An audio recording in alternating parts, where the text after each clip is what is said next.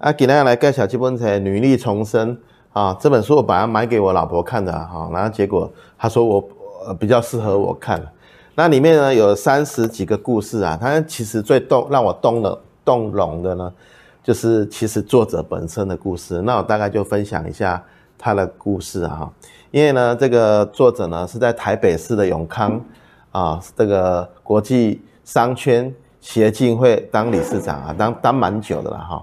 那以他的视角，因为他在那附近做房地产嘛，所以他就认识很多的这个女性的朋友。然后他们的故事就把它写成一本书。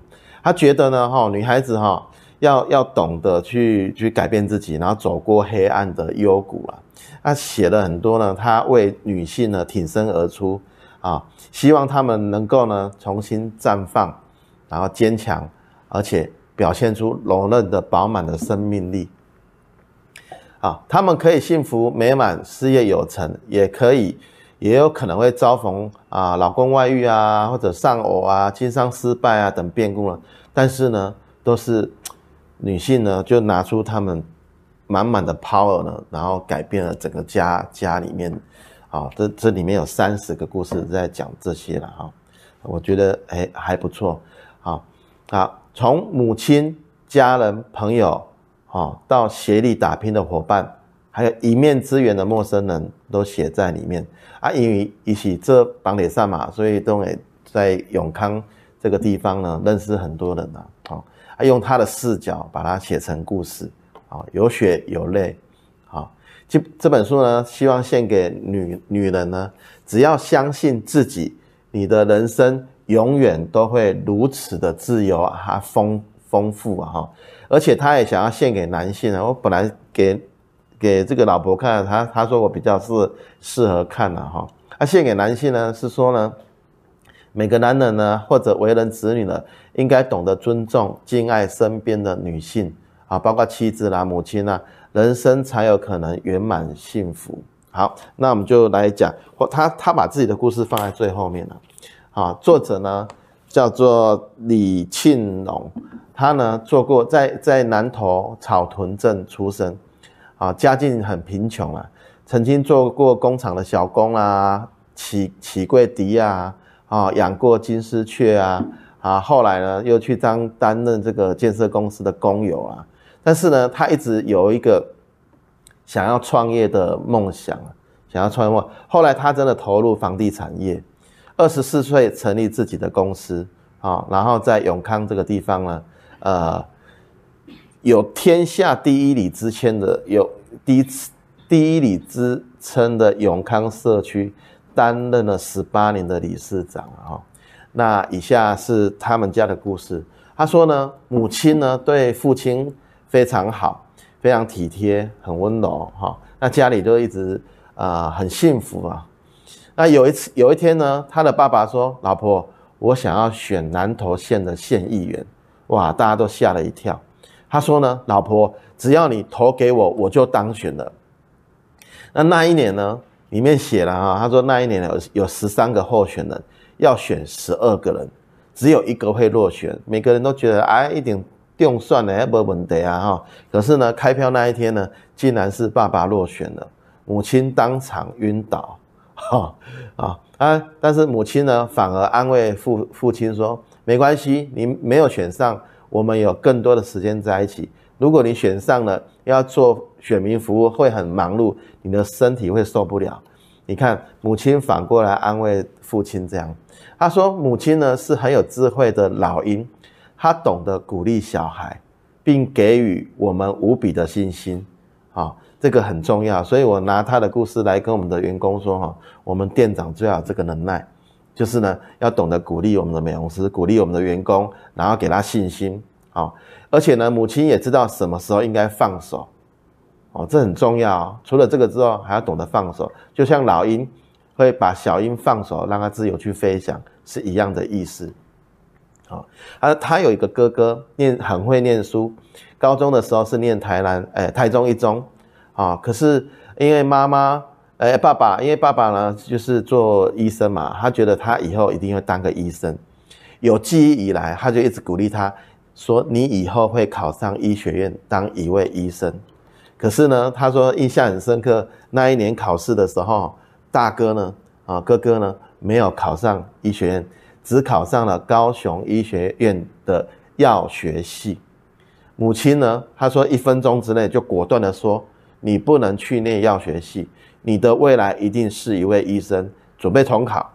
他说儿子啊，你一定可以，我看你一定是有实力可以飞得更高的。好，妈妈就这样断然的。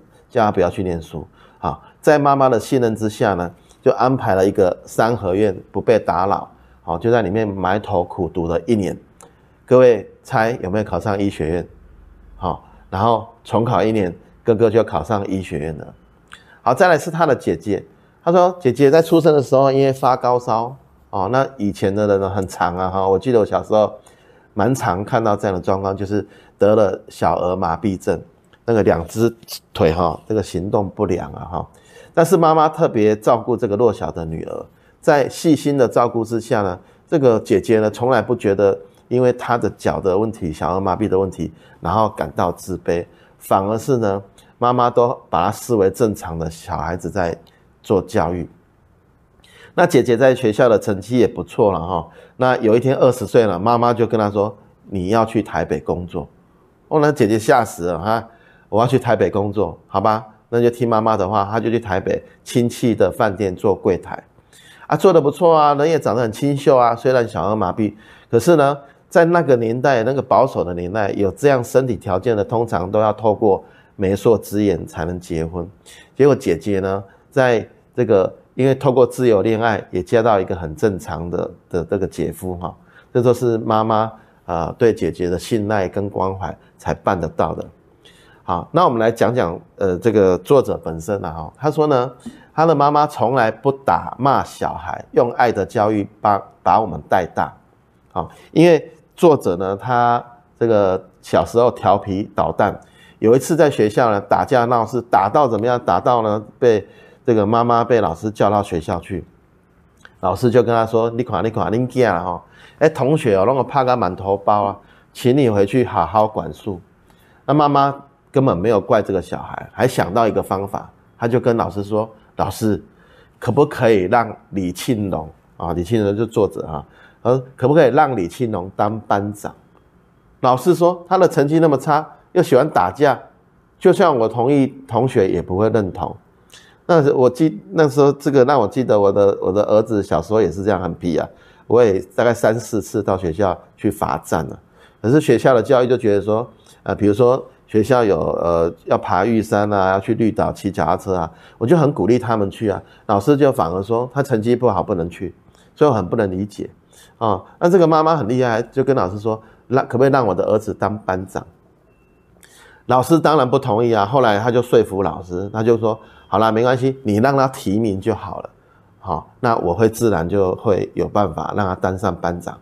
那母亲呢？之后呢，就每天呢，就是做点心啊，拿去学校送给同学啊，然后跟他们说：“你们一定要选我儿子当班长哦。”就这样啊、这样就这样做这样的动作了哈。结果后来呢，这个李庆龙呢，呃，顺利当上班长了。哇，这是一个很大的转变哦。啊，作者就说他开始慢慢改变自己的行为，因为毕竟做班长的职责是要保护同学，不是伤害同学。从此之后就不再打架了。好，这以前的教育有很多那个爱打架，就叫他当当风纪股长、当班长，哎，蛮有效的。好，就会发现他的学业呢突飞猛进，从倒数的五名，然后前成长到前十名。好，他说他从小就是过动儿，没办法好好读书，勉强的念完三商业的商科之后呢，然后踏入职场，妈妈又要开始了，要放飞了。他跟他说。哎，青龙啊，你去台北工作。作者愣了，愣住了。我我要去台北工作，我刚毕业。好，那妈妈就跟他说：“哈，呃，你要从事贸易的工作，你以后一定会做做大老板。